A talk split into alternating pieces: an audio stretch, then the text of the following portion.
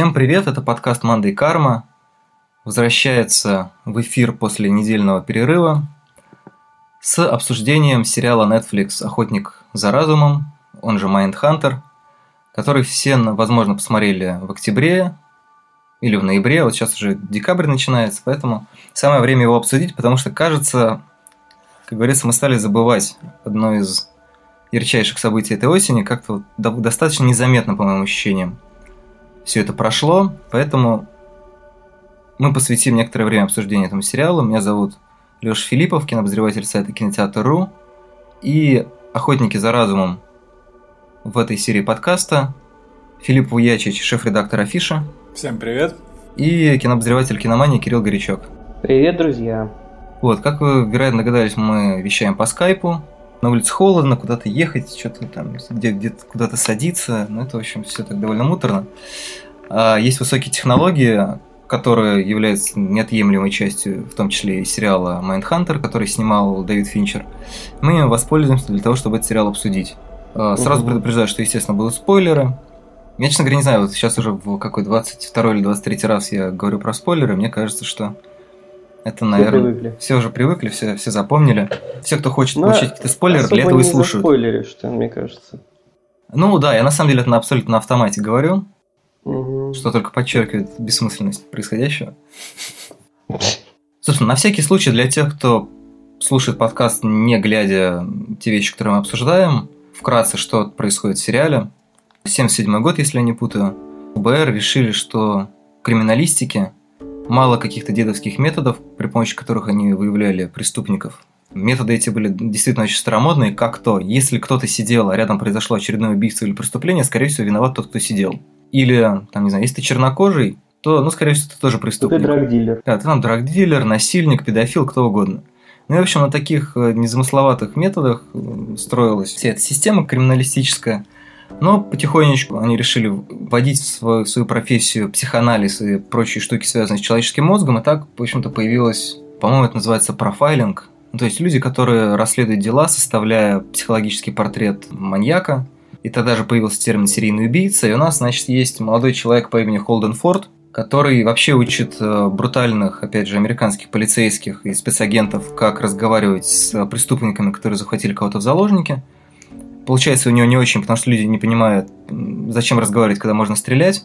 Но тут на него выходит э, Билл Тейнч, я, честно говоря, не помню, в каком он чине находится, но, в общем, вот они вдвоем должны как раз эту систему каким-то образом разработать и доказать простым американским полицейским, которые такие обычно с усами, в шляпах, ненавидят всех э, людей, которые не очень похожи на обычного белого американца, и тут же подозревают его. Им нужно объяснить, что на самом деле, ребят, все немножко сложнее, есть такая штука, как психология, и вообще, знаете, некоторые люди совершают подлые поступки не потому, что хотят, а потому что там они, у них какая-то травма детства. Э, они сильно злятся по этому поводу, говорят, ну как же, мы должны Чарльза Мэнсона, что ли, значит, э, полюбить. А Чарльз Мэнсон как раз недавно сел в тюрьму, и вот, собственно, его дело одно из тех, которое повлияло на все – и дало ход э, размышлениям о том, что, наверное, нужно психологию тоже как-то привлечь. Ну, там потом еще появится доктор психологических наук Венди Кар, собственно, которая с большим бэкграундом в области человеческой психологии будет им помогать. Но главная задача наших двух героев, именно Холдена Форда и Билла Тенча, это кататься по Америке, мало спать, плохо есть, пить много кофе и при этом разговаривать с серийными убийцами и пытаться как-то понять их логику, окунуться в их мир и посмотреть на мир криминала немножко иначе. Вот если вкратце, то так. В принципе, это происходит, по-моему, около 8 часов. Это такой прям очень а, медленный сериал про то, как два мужчины ездят по стране и узнают разные удивительные штуки про человеческий мозг, человеческую психологию и вообще страну, в которой они живут. Исчерпывающе. Мне на самом деле идея начать немножко издалека, потому мне кажется, что Mindhunter, он, ну, как бы он, с одной стороны, это достаточно самобытный сериал, но при этом он вызывает огромное количество ассоциаций, и у всех людей, которые про него писали, насколько я видел, они разные. Вот с чем у вас ассоциируется этот сериал? Ну, фильмы Финчера разве что. Что-то я другого не могу вспомнить ничего. Нет, ну самое очевидное, конечно, это True Detective. И, собственно, расклад по персонажам. Холден такой довольно оторванный от реальности, слегка психопатичный, как мы это узнаем в ходе сериала. Вообще вот э, там даже в каких-то мелочах показано, ну, конечно, он не Раст Коул, который вообще не от мира сего, но тоже, скажем так, человек очень далекий от э, каких-либо реалий. То есть, когда он начинает объяснять через Фрейда и Ницше что-то простым копом, и его напарник отдергивает. У Тенча как раз э, все вполне-то у него семья, ну, давным-давно в поле, он как бы все, ну, то есть он такой Марти, вот такая ролевая модель Марти, более сермяжный простой коп. А Форд, он немножко идеалист, э, очарованный странник, то есть он там обожает маньяков, он там э, начинает дружить с кемпером, вокруг которого там очень много всего строится. В принципе, это, наверное, напоминает любой такой дуэт. Ну, Малдер и Скалли, опять же. То есть есть идеалист, который там, не знаю, готов просто на шею инопланетянам броситься, а есть скептик. И вот, собственно, здесь точно такой же расклад, совершенно традиционный. Это можно сравнить вообще с любым таким вот боди-муви. Вот, ну а тогда Зодиак, то есть вот э, я практически везде, в каждой рецензии упоминается, что это восьмичасовая версия Зодиака. Ну, в общем, так все и есть.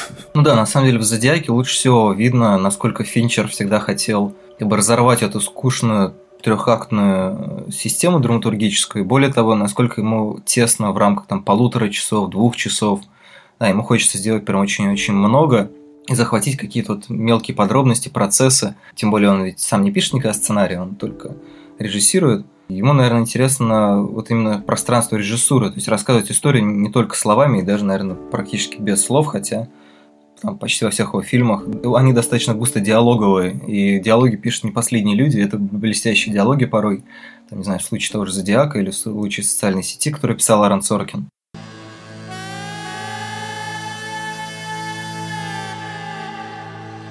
История такая классического Netflix сейчас, когда они находят человека, у которого есть мечта, и говорят, парень, мы как Газпром. Просто мы дадим тебе сделать то, что хотел. Ну да. Единственное, я не очень понимаю, почему Финчер не снял все серии. Почему он кому-то отдал на откуп, в общем-то, всю середину сериала. Ну, понятно, что она более скучная, чем первые две и последние две серии, но тем не менее, мне кажется, что он мог бы и сам это сделать. Не знаю, мне кажется, ответ на этот вопрос мы не узнаем никогда. Ну да, в принципе, в идеальной ситуации, если бы Финчер, может, все снял бы. Но с другой стороны, может быть, ему было бы скучновато снимать всю эту середину. Все равно это в большей степени сериал именно Финчера, чем «Карточный домик», поскольку он носил задумку Mindhunter а долгое время, он там продвигал этот сериал, и, получается, он снял начало и конец. То есть это не просто какой-то там, не знаю, двигатель, который он запустил, как в «Карточном домике». Он задал тональность и ушел. То есть там практически всем занимался Уиллимон. Здесь он прямо видно, что он курирует сериал, он держит его. И э, даже не финчеровские серии, все равно финчеровские в любом случае. Да, там все режиссеры очень прям старательно под него косят, и, по-моему, третья или четвертая, что ли, серия, которую снимал Асиф Капади, хороший режиссер-документалист. Возможно, увидели его фильмы «Сена» или... А он эту документалку про Эми Уайнхаус. Да, Эми Уайнхаус, да, это как раз вот вторая его известная да, документалка. Да, вот, мне кажется, что он там, в принципе, очень хорошо мимикрирует под Финчера, и там, например, есть сцена, когда в больших очках какого-то из персонажей отражаются руки другого персонажа. Мне кажется, это прям такой чисто финчеровский прием, типа смотрите, как я могу. И при этом, понятно, да, там глаза зеркало души, и очки, которые не позволяют заглянуть и отражают другого человека в них и так далее, и так далее. Вот еще закос под нуары, потому что все-таки сериал много вперед от этого, мне кажется. Потому что нуар постоянно какая-то такая штука через зеркала, через очки там. Mm, ну, кстати, может быть, потому что, в принципе, на что, на 70-е? Ну да, время неонуара в таком случае. Как раз там всякие паранойи и так далее, Уотергейтский скандал. Там, кстати, на первой серии очень хорошо это раскладывается, вот эта сама экспозиция этого мира там. Когда там в баре он с каким-то там этим оперативником общается. Тот ему говорит, что все изменилось, теперь вообще ничего не понятно. Ну, раньше все было проще, короче говоря как в Лиге Справедливости говорят, мир изменился. Только в Лиге Справедливости это не объяснили никак, как он изменился, а здесь вот довольно классная экспозиция, по-моему. Причем очень хорошо экспозиция подана просто через э, всем известные э, исторические события. То есть э, да, да. война во Вьетнаме, черные пантеры, там угу. не помню про ЛСД упоминалось или нет. Но просто нам сразу накидывают э, какие-то коренные вещи совершенно, причем они известны каждому абсолютно и просто из них выстраивают какую-то сумасшедшую цепочку, ты, в принципе, понимаешь, почему люди, ну, слегка поехали. Да, и все это отзывается, по сути, во всем, во всей цепочке сериала, в принципе. То есть это не просто так, типа, да, это 70-е, привет, там, Вьетнам только что был и так далее. Как во многих, кстати говоря, делают фильмах сейчас, мне кажется. А здесь они действительно отзываются во всех персонажах. Все переживают об этом и так далее. Ну и тот же Мэнсон тоже, он там практически такая символическая фигура всего сериала. Ну да, там Мэнсон, Уитман, по-моему, еще какие-то прям рок-звезды от э, мира серийных убийц или маньяков и лидеров культов и так далее. То есть одна из мыслей Майндхантера, по-моему, ну, достаточно простая. Эпоха отражается в человеческом мозгу, и когда все становится очень сложно, простая американская жизнь, как она представлялась, да, то, что ты, типа, есть хорошие парни, есть плохие парни. Иногда плохие парни что-то немножко отвоевывают, там, не знаю, убивают кого-нибудь или насилуют, но потом хорошие парни их ловят. Это все так достаточно просто. А потом вдруг оказывается, что вот есть война в Вьетнаме, есть слежка, есть э, президент, который преследует какие-то свои интересы, есть, в конце концов, люди, которые а, чья логика для обычного рядового, опять же, не знаю, человека, рядового американца, она не очень понятна. И да, вдруг оказывается, что мир гораздо сложнее, и вот именно как, наверное, пик этого понимания, пик этого слома выбраны 70-е, причем вот конец 70-х. Это забавно потому, что, например, по HBO закончился первый сезон «Двойки», события, которые э, разворачиваются в начале 70-х. Все рано или поздно они могут соединиться в такую Ух, э, киновселенную 70-х. Да, Джеймс Франко очень хорошо впишется в Майнхантер. Станет маньяком. Ну, один из Джеймса Франка. Один из Джеймс Франка будет маньяком, а второй будет его ловить. Неплохо, кстати. Ну, в принципе, почти так и было там в нескольких сериях.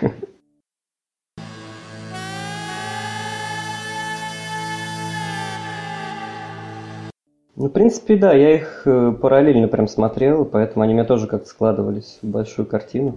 То есть, как бы такая довольно маргинальный мир в двойке, да, и более такая серьезная, скажем так, официальная культура Майндхантера.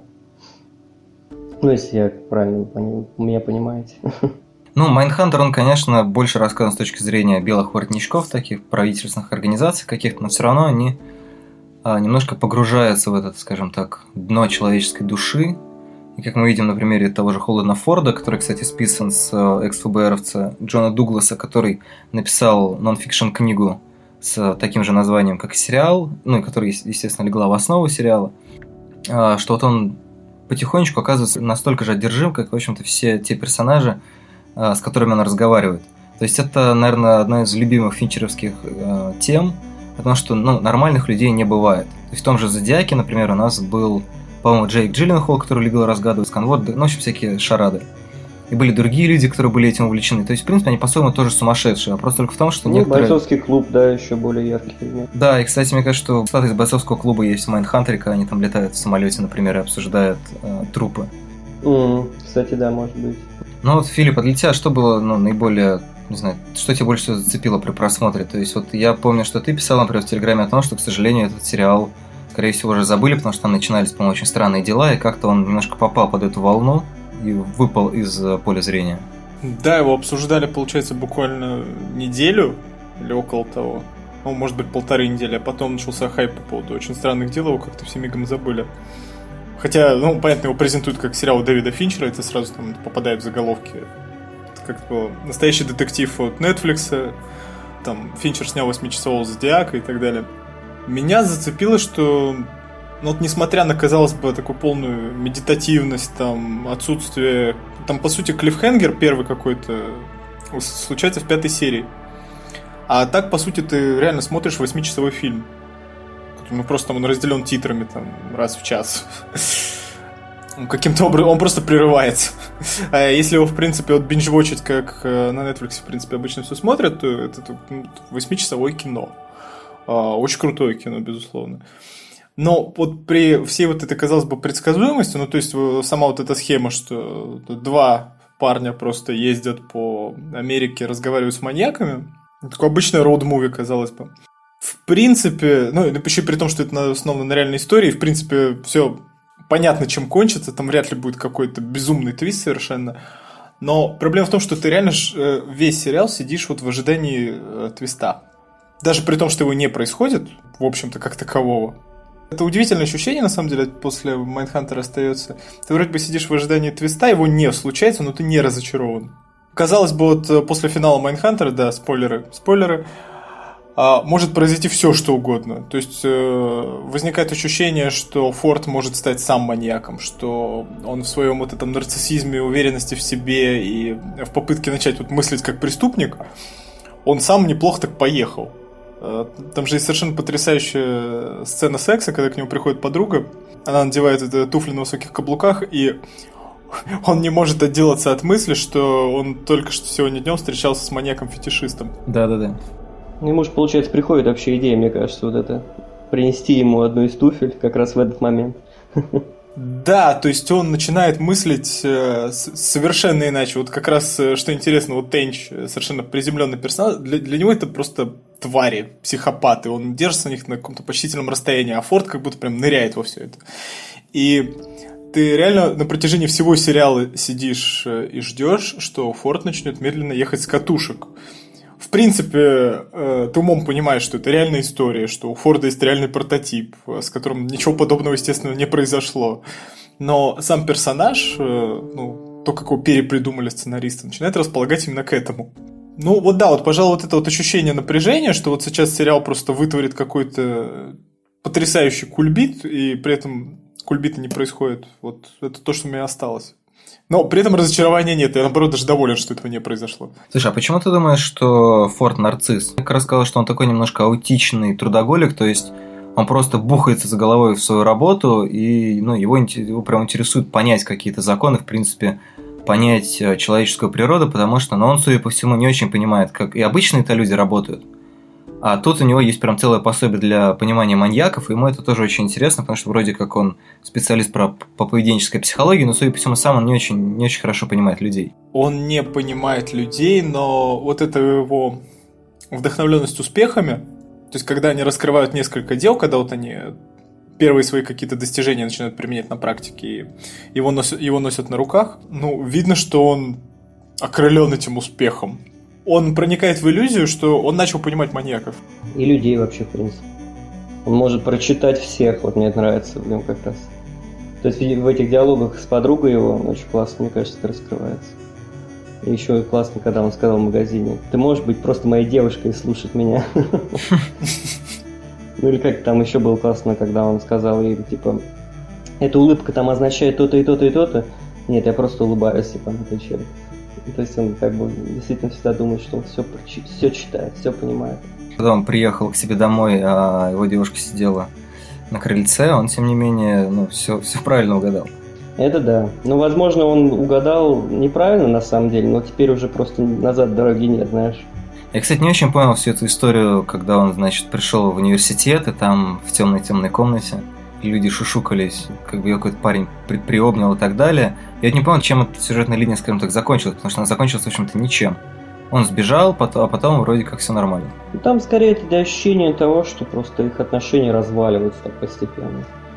То есть там прямого, я так понимаю, измены не было.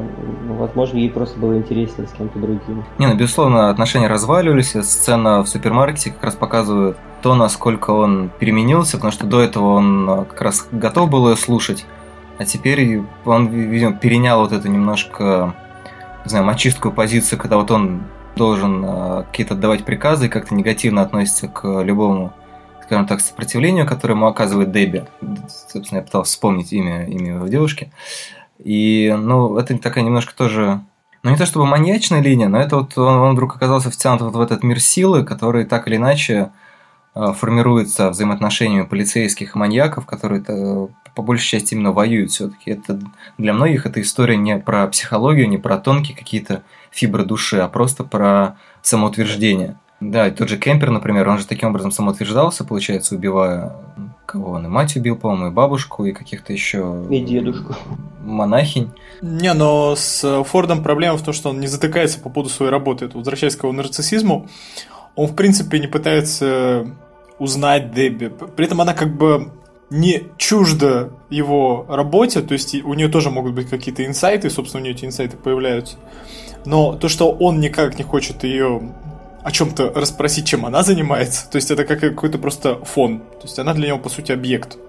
Ну, то есть в какой-то момент возникает ощущение, это вот, э, помню, Уидон, что ли, рассказывал, э, Альтрону были нужны помощники во вторых Мстителях, чтобы ему было кому вещать о своих планах. Потому что он не может ходить и разговаривать сам с собой.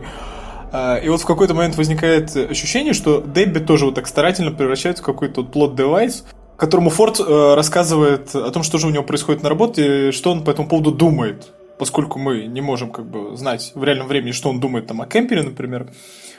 А Дебби становится вот этим вот немым слушателем. И вот это ее финальная, там, то ли измена, то ли не измена, это вот какой-то бунт против того, чтобы быть плод-девайсом, и постоянно его выслушивать. он нарцисс. То есть неудивительно, что она его кидает, если она его в самом деле кидает. Я думаю, что тут еще очень удачно вплелась феминистская повестка как раз 70-х, потому что ну, как бы в некоторых других условиях она вполне могла бы спокойно к этому относиться, как, допустим, к этому абсолютно иначе относится жена Тенчи, да, то есть она воспринимает все-таки немножко с других позиций и себя, и э, работу своего мужа и так далее.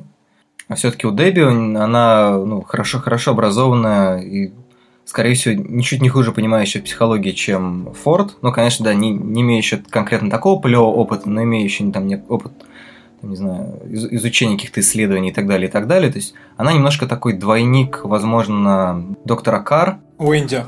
Да, Уэнди Кар. Но они обе нужны, чтобы вскрывать как бы болевые точки этих двух мужиков. Агентов обоих. Ну, скорее всего, прежде всего, конечно, Холдена. Ну, в принципе, сюжет вертится вокруг Холдена. В Тенч все равно такой второстепенный персонаж, он как будто заземляет Холдена. Это не Холден возвышает Тенча и там бросает его в этот там темный мир. Это скорее Тенч, наоборот, э, оттягивает его назад, чтобы он там окончательно не провалился. Да, он ему постоянно говорит, хватит усложнять. Ну да, такой классический сюжет про молодого человека все-таки. Не надо забывать, что Холден Форд, он не так давно закончил Академию Квантика, то есть он, в общем-то, еще такой молодой человек, который, по-моему, не участвовал в войне, то есть, соответственно, себя чувствует скажем так, не совсем мужчиной в рамках того мускулинного полицейского мира, в котором он вынужден работать, и ему так или иначе какими-то подмигиваниями или даже напрямую об этом намекают люди, которых он учит. И тут он нашел среду, в которой может реализоваться, и вот я думаю, что его так называемый нарциссизм, в том числе от того, что он наконец-то нашел место, где он может быть полезен, где он может быть успешен. Это ему немножко вскружило голову, или немножко, трудно понять. И в конце сезона он еще понимает весь ужас того, насколько он оказался во все это вовлечен. То есть он по первому свисту примчался к Эду Кемперу, непонятно чем рискуя, то есть он даже просто не думал об этом, он готов был снова припасть, скажем так, к, этому, к этой информационной соске и надежде узнать что-то еще. То есть для него это тоже немножко такие э, сказки «Тысячи одной ночи». Или наркотики. Не, ну там фигурирует, по-моему, травка, я не помню, употреблял ли Форд что-то. По-моему, нет. Ну, ему по косяк пару раз предлагали. Тенч, конечно, больше похож на человека, который мог бы так расслабиться. Но у него есть гольф, поэтому... Ну, тут Тенч интересная тоже линия, поскольку он тоже непростой такой напарник, который просто всех заземляет, там, да, скажем так. Но у него же вот эта история с его семьей ребенком тоже довольно интересно раскрывает его. То есть он тоже так... Только я не знаю, точнее, не могу так сформулировать, к чему именно она его, скажем так, приводит. Но просто разница между Фордом и Тенчем в том, что у Форда ни- никого нет. То есть Форд он сам по себе, а не нужно забывать, что ну, полицейские, детективы и прочее, они все-таки обычно чем-то рискуют, там, ну, банально от того, что может быть какая-то угроза семье, и заканчивают тем, что они, возвращаясь с дела, они, что называется, это приносят в дом. Да, в сериале это показано буквально о том, что у него там в сейфе хранились какие-то ужасные фотографии оружия, но по факту еще речь о том, что он приносит какую-то атмосферу агрессии, переживания, паранойи и так далее, и так далее, он это приносит домой. И вот на самом деле разговоры Форда в том числе, я думаю, работали на то, что он в какой-то такой своей немножко, ну не то чтобы детской, но может быть студенческой манере, как, как какие-то байки, да, вот он пересказывал, то что, ну вот, а вот сегодня на парах, значит, преподаватель рассказал, как он женские туфли мерил, я понял, естественно, уже работает немножко как раскрытие его каких-то профессиональных интересов, при этом абсолютно Тенчи Форд это Соответственно, Стэнч, он больше такой взрослый человек, человек немножко другой эпохи, да, которая потихоньку уходит в прошлое. А Форд, наверное, не то, что человек будущего, но человек вот прям вот этих 70-х, да, одержимый какой-то работой, не знаю, может быть, действительно нарциссичный. И мне кажется, неспроста там есть какие-то намеки на ну или не намеки, может, какие-то переклички с, с образом Цукерберга в социальной сети, потому что Финчер как раз любит таких одержимых персонажей показывать, до чего эта одержимость может довести. Я, кстати, по-моему, сформулировал, зачем нужна семейная линия этого Тенча. Давай. Поскольку, мне кажется, здесь как раз это работает на одну из тоже важных линий сериала. Нам маньяков показывают не как таких жестких, да, убийц, которые очень сильно нас пугать должны, а скорее так, ну, не то что человечивает, но, может, какую-то эмпатию вызывает, наверное. И мне кажется, что как раз здесь это работает, поскольку Холден постоянно настаивает на том, что у всех этих маньяков – с детства все идет, да, то есть у них проблемы в семье были. И в итоге нам показывают, что о семьях и у этих двух агентов, которые априори для нас как бы нормальные должны быть, да, в начале сериала, да, герои, так скажем, и что у них тоже как бы в семье не очень все хорошо, а по сути мальчик Тенчи, да, ну, по сути растет по этой как раз линии, что он там потенциальный не, маньяк. Не хватает, да, не хватает внимания, там, знаешь, со стороны родителей, там, отец там, постоянно в разъездах, находит какие-то фотки, он, да, он там увлекается этим насилием каким-то или чем он там увлекался. Обижал кого-то в школе, там, да, то есть, по сути, как раз растет что-то подобное, да, тому, с кем они каждую неделю разговаривают. То есть, мне кажется, здесь как раз этот сценарий очень классный, где всегда продумано, и в то же время с этим, с учителем тоже, который увлекался, что там, там щекотал пятки. Щекотал, да, да, да. Его вводят в сериал после того, как, да, поговорили об вот этом фуд-фетише, да, с маньяком. То есть, мне кажется, тоже очень круто соотносится. То есть, мы сразу думаем, да, Холден прав, это такой же ублюдок, как и этот маньяк, там, знаешь, типа такого. Ну, то есть, как бы на ассоциациях, мне кажется, это очень круто работает там. Ну да, это вечное такое изучение грани, где норма, а где нет. То есть, например, мы до конца ну, не да. понимаем с учителем, это вот это были какие-то такие дедовские методы, которые он э, абсолютно наивно, да, из любви к детям, ну, из как бы из учительской любви к детям использовал. Или все-таки у него там были какие-то завихрения, возможно, он как бы таким образом реализовал да, да. нечто. И круто, нечто. что нет однозначного ответа, как, бы, как, какой вот он был реально. То есть прав был Холден или нет, ну, похоже, что как будто нет, да, в конце. Как будто он переборщил. И в то же время непонятно, как лучше было поступить, да. Можно было, конечно, подождать до... Подождать, да. Когда он перейдет от щекотки к чему-то еще. К царапке. Не, вот суть в том, что они-то как раз пытаются предугадывать преступления. То есть они же занимаются профайлингом, чтобы сразу составить какой-то обобщенный портрет маньяка и классифицировать сразу людей.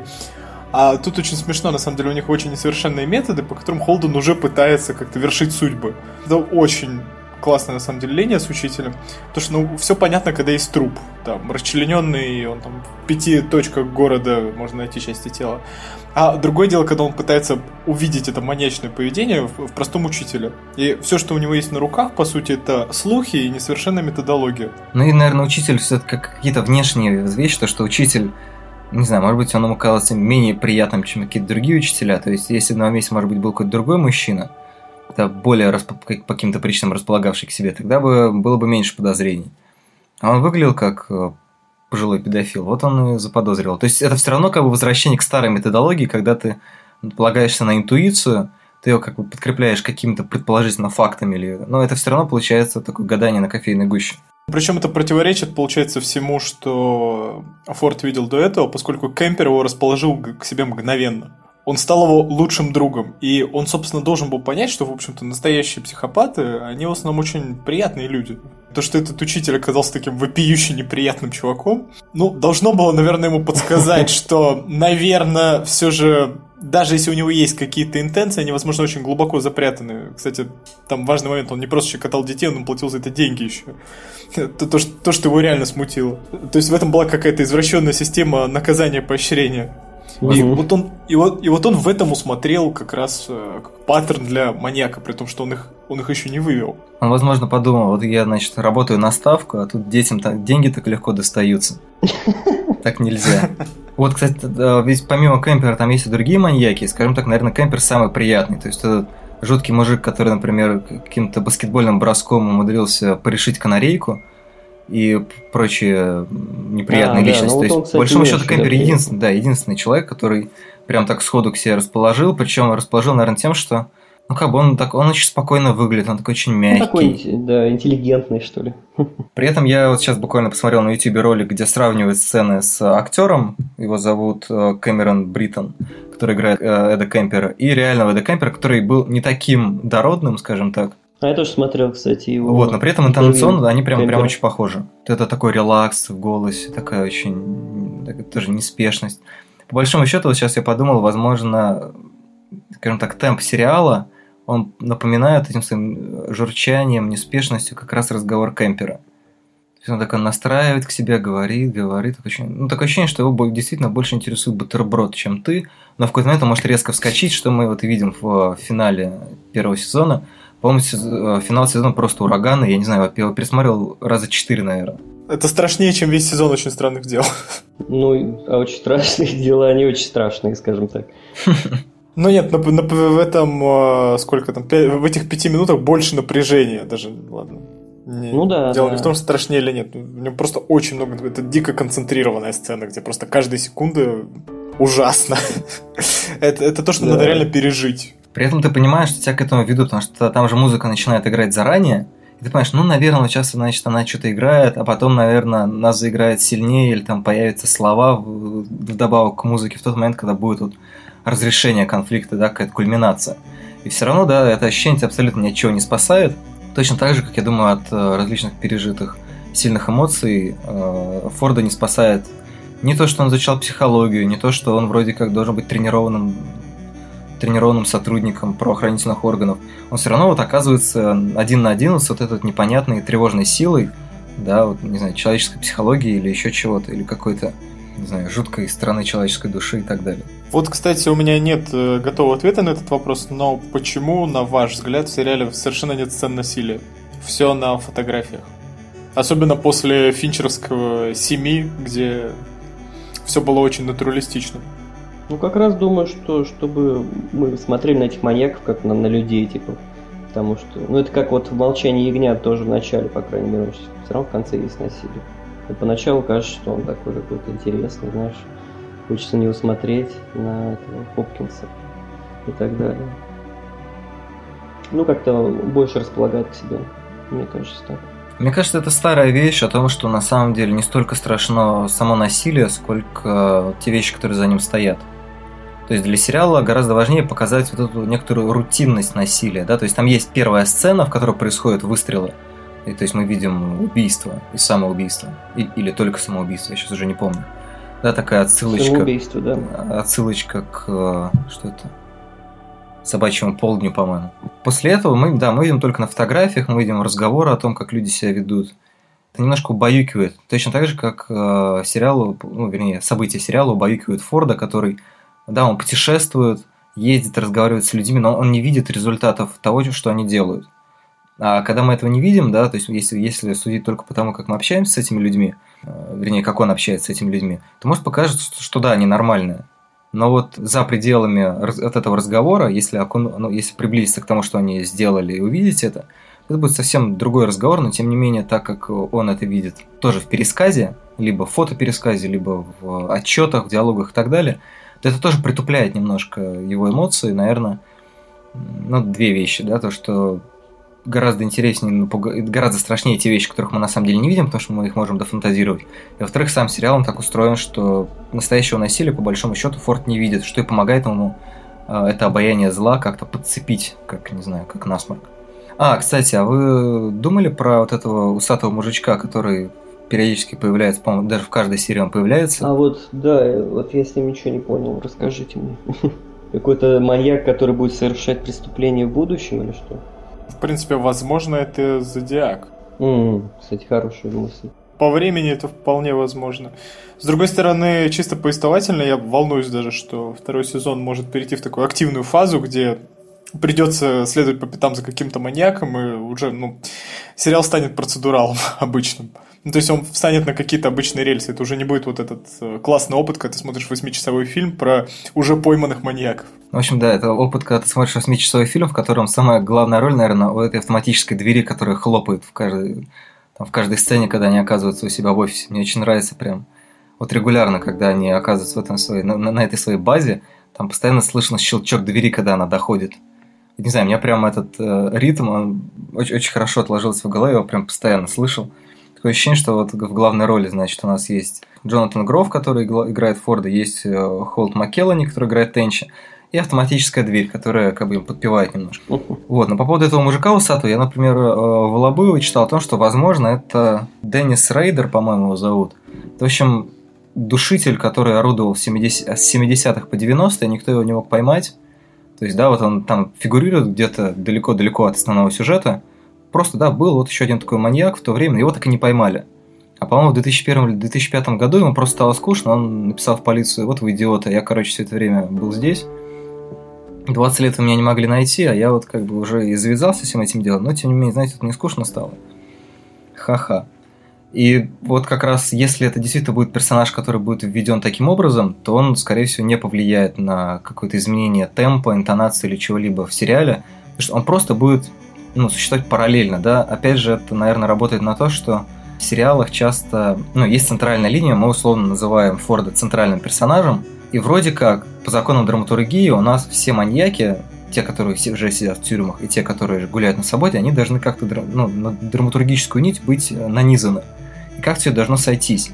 Но чтобы вот этой скучной драматургической иллюзии у нас не возникало, а, Финчеры или сценаристы, или они вместе вводят как раз этого, ну, назовем его рейдером, чтобы он все время маячил где-то, ну, как камешек в ботинке, потому что вот вроде как мы тут смотрим за эволюцией закона и криминалистики, но на самом деле вот этот мужичок, он, вот, вот он продолжает орудовать. Мы примерно что-то начинаем понимать про то, что он делает, но, возможно, там, не знаю, у него будет еще какая-то своя арка, он как-то разовьется и так далее, и так далее. Он же еще работает на, на вот это ожидание твиста, о котором мы говорили. То есть ты все время сидишь и думаешь, да, сейчас вот про него что-нибудь еще скажут, как-то он войдет в повествование, но до конца так и нет. По-моему, ему заканчивается, да? Да, он ну, сжег, он сжег какие-то то ли фотографии, то ли документы. Ну, я, правда, наивно сидел, думал, что вот сейчас он как-то появится, как-то с ним эта линия начнется. Ну, нет. Ну, это как э, в «Нелюбви» мужик, который идет по дороге, камера за ним следует, а потом а, просто да, оказывается, да. что муж, мужик да. ушел, да. Да, это великая сцена. Возможно, это кроссовер. Да, и мальчик на самом деле пропал-то почему? Да, вот. И фотки были, это с ним, он сжигал. Кто ему пятки щекотал-то? Заплатил ли ему проклятый американец? Ну, кстати, по части юмора, если, то вот как раз очень смешной, по-моему, сериал там местами. Там так, так смешно раскладывают этого Холдена периодически, особенно его подружка Дебби. Я прям всегда смеялся, если честно. По-моему, он очень такой ироничный сериал, если честно. Ну, при всей его серьезности такой там и так далее. Мне кажется, вот как раз у него есть эта интонация очень неплохая. Юморная. Юмор, конечно, черный очень, потому что когда, а, по-моему, Тенча дергивает Форда, а когда тот называет Кемпер мазафакером, и тут до него доходит, что он да, вот это отлично, в самом кстати, деле да. мазафакер, да.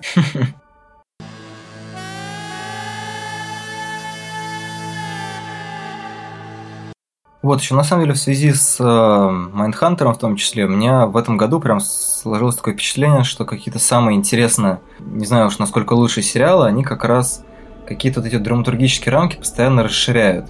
То есть они пытаются сделать центральным персонажем не каких-то людей, да, которые вот чего-то хотят и идут с точки А в точку Б и как-то эволюционируют. Они, не знаю, захватывают, э, не знаю, целый район, целую профессию или, там, не знаю, эпоху. Вот там, вот как пример, Двойка, например, Майндхантер, не знаю, тот же Twin Peaks, на самом деле, он, в общем, он рассказывает не про каких-то персонажей, он рассказывает про, не знаю, нечто, нечто большее. Рассказывает про, ну, допустим, про взаимоотношения человека, не знаю, с телевидением или со старостью, с чем угодно. То есть центральным персонажем нескольких сериалов, которые мне в этом году кажутся наиболее важными, оказывается как раз не то, что можно как-то пересказать при помощи обычной драматургии, но при этом то, что можно пересказать именно в сериале, а не в фильме, за счет того, что сериал продолжительная, такая процессуальная штука, я можем просто фиксировать, ну не знаю, это как вот есть снимки, как яблоко ставит, да, скукоживается. И вот мы можем наблюдать вот эту какую-то эволюцию, как люди окисляются, да, как они начинают как там их начинает немножко нарезать, скажем так, в том плане, что исследуют их психологию, о том, как в голове каких-то персонажей, а, в завихрениях, которые происходят в голове у маньяков, отражаются все те завихрения, которые происходят во внешней и внутренней политике США, и, соответственно, это можно спокойно транслировать на весь остальной мир. То есть у меня вот реальное ощущение, что какая-то такая важная штука сейчас происходит в сериалах, в том плане, что они наконец-то освобождаются немного от этого гнета драматургии и издеваются над ним. Да, вот у нас есть ожидание твиста, которого не, произой... не произойдет. У нас есть маньяк, который, ну, скорее всего, даже не во втором сезоне будет пойман. Я не знаю, насколько длинные планы у Netflix и у создателей Майндхантера. Но по идее понятно, что ловли этого усача все должно прямо вот закончиться. Честно говоря, вообще не представляю, какие у них планы на второй сезон, потому что, по-моему, блин, очень, очень даже законченное произведение получилось. Ну, с открытым финалом, конечно. Ну да, с открытым окей, но он все равно цельный и. Мне лично не очень хочется продолжения, скажем так. Мне уже все понятно, как бы так. Не знаю, я думаю, что нужно почитать эту книгу Джона Дугласа, потому что наверняка там еще происходили какие-то важные открытия были какие-то еще интересные маньяки, и, скорее всего, вот на, на этой опоре будет выстраиваться второй сезон. То есть в идеале, да, он должен как-то поменяться, потому что получить то же самое просто с другими маньяками, другими проблемами, ну, не то чтобы плохо, но я думаю, что это немножко ну, как бы собьет этот градус. просто это тоже будет схематизм. То да. есть у нас есть уже один сезон, где есть э, отход от схематизма, ну, вот в духе прослушки, когда выясняется, что обычная рутинная работа гораздо интереснее, чем драматургически выстроенное повествование. Где все, где все стреляет, где все заранее заложено, где... А, а тут просто люди варятся в профессии. Там, не знаю, ну, значительная часть Майнхантера это как бы составление классификации. И разговоры ну, зачастую вообще ни о чем. Так же, как и в прослушке. Все в отношении прослушки постоянно вспоминают эту блестящую сцену. Там Макналти и Банк идут по месту преступления, там, по-моему, 38 раз произносят слово «fuck». А, и они там, не знаю, проверяют холодильник и просто fuck, заглядывают за окно fuck, там смотрят, как следы по полу волочили труп, они fuck. И ты понимаешь, что, в принципе, в современном сериале вроде Шерлока это было бы... Там был бы накал, там было бы все вербализовано, они бы там э, озвучивали каждый свой шаг. То есть, э, чем они занимаются, что они делают. Каждое открытие там шло бы по нарастающей и так далее. А в итоге, вот как бы, если снять вот эту всю драматургическую шелуху, остаются как бы два грустных мужика, которые ходят по комнате и постоянно говорят, бля, да, не, бля, не, бля, нет, ну какой там. И за этим тоже чертовски интересно наблюдать выясняется, что как бы сериал лишенный драматургии, он не менее интересен и не, не меньшей степени затягивает. И вот как бы Майнхантер, он ловит совершенно ту же тональность. То есть все-таки есть что-то общее Майнхантера и прослушки. Ну вот э, это тон. То, как рассказана история, из него высосана драматургия, в общем-то. А двойку ты смотрел? Вот до двойки еще не добрался. Да, я знаю, что это тоже Саймон, и очень хочу посмотреть. Просто интересно, они немножко, конечно, по-разному сделаны, потому что двойку Саймон, как мне кажется, прям, ну не то чтобы стилизует, но он, наверное, держит в уме фильмы 70-х, да, там новый Голливуд и так далее. То есть там есть вот это вот, э, ну не знаю, как это назвать, какая-то наждачность видеоряда. То есть он такой, вроде бы понятно, что он, ну, это хорошее, дорогое современное телевидение, HBO и так далее, и так далее. Но при этом вот он как-то немножко по-другому сделан, чем сейчас делают сериалы. В нем есть вот что-то такое очень, такой очень семидесятнический дух. А дух в Майндхантере, например, вот он, он немножко по-другому все-таки сделан. Все равно финчеровский фильм, прям такой вот вылизанный, э, видно, что Финчер перфекционист, даже если на самом деле не он сейчас стоит за камерой, а какой-то другой человек. То есть вот это вот внимание к мелочам и ко всему, такое ощущение, что, ну, вот, не знаю, двойка, наверное, это... Нашел какую-то кассету, на которой был записан часовой разговор или просто часовая атмосфера, так называемая как э, в кино это называется. Ну, как хронику практически смотреть. Ну, ты, ты, ты смотришь, да, ты, ты слушаешь это, кого ты прослушал кассету, потом, не знаю, записавший разговоры в баре, потому что, по-моему, в двойке звук играет огромную роль. В принципе, в Майнхантере тоже. Но Майнхантер это такая это бутылка все равно, да, в которой ты наблюдаешь за тем, что что-то происходит, и чувствуешь немножко эту дистанцию.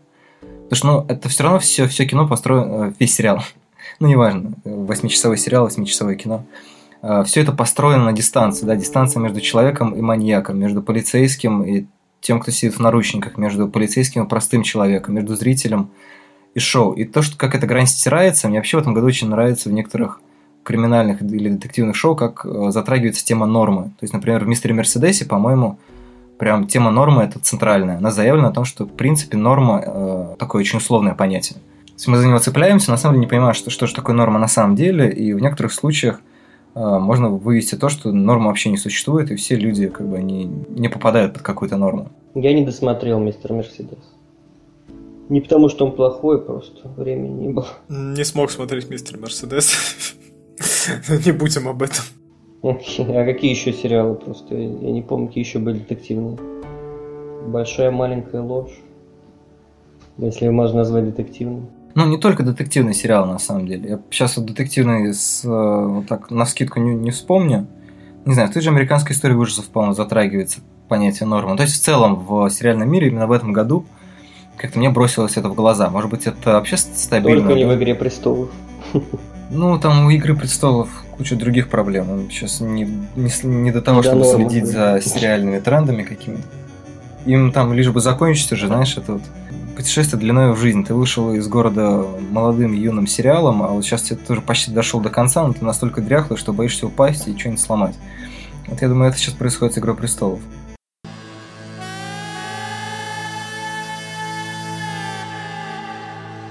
Нет, ну это очень странная, очень странная ситуация. На самом деле, ну, правильно мы уже отметили, что это сериал, как бы, который очень сложно объяснить. Вот словами объяснить. Вот как вот объяснять вот эту самую сцену, где там 38 раз говорят слово фак.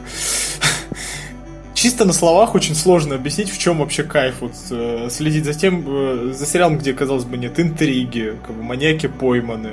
А то, из чего могла возникнуть интрига, она не возникает. Как бы на заднем фоне там маячит э, некий усач, который творит некоторые темные дела. Как Сталин. Не, некий. Да. Спонсор этого подкаста – фильм «Смерть Сталина», которому, кстати, выдали прокатное удостоверение.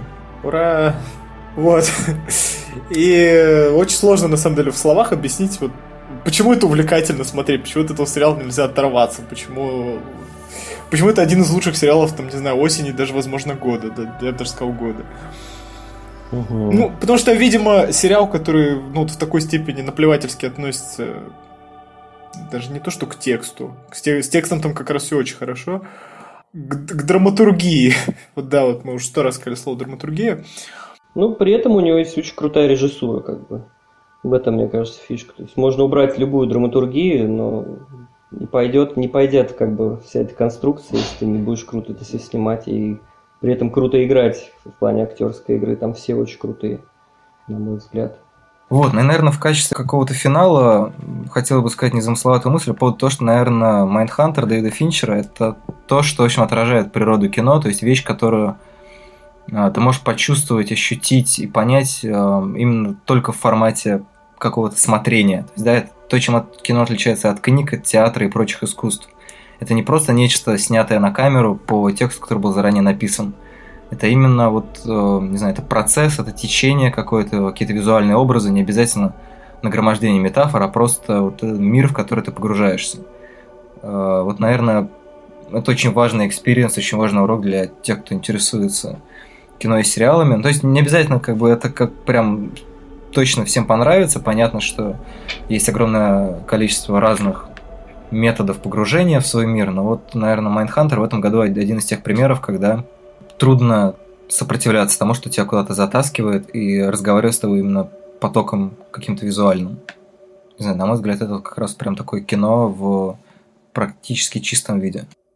Согласен? Будем прощаться на этой Да, оптимистичной давайте ноте? прощаться. Да, ну что ж, я надеюсь, что на вас не нападут маньяки во время прослушивания этого подкаста. А до или после, ну, как повезет. мы в этом уже не Пока-пока. виноваты, да. Всем пока. Пока.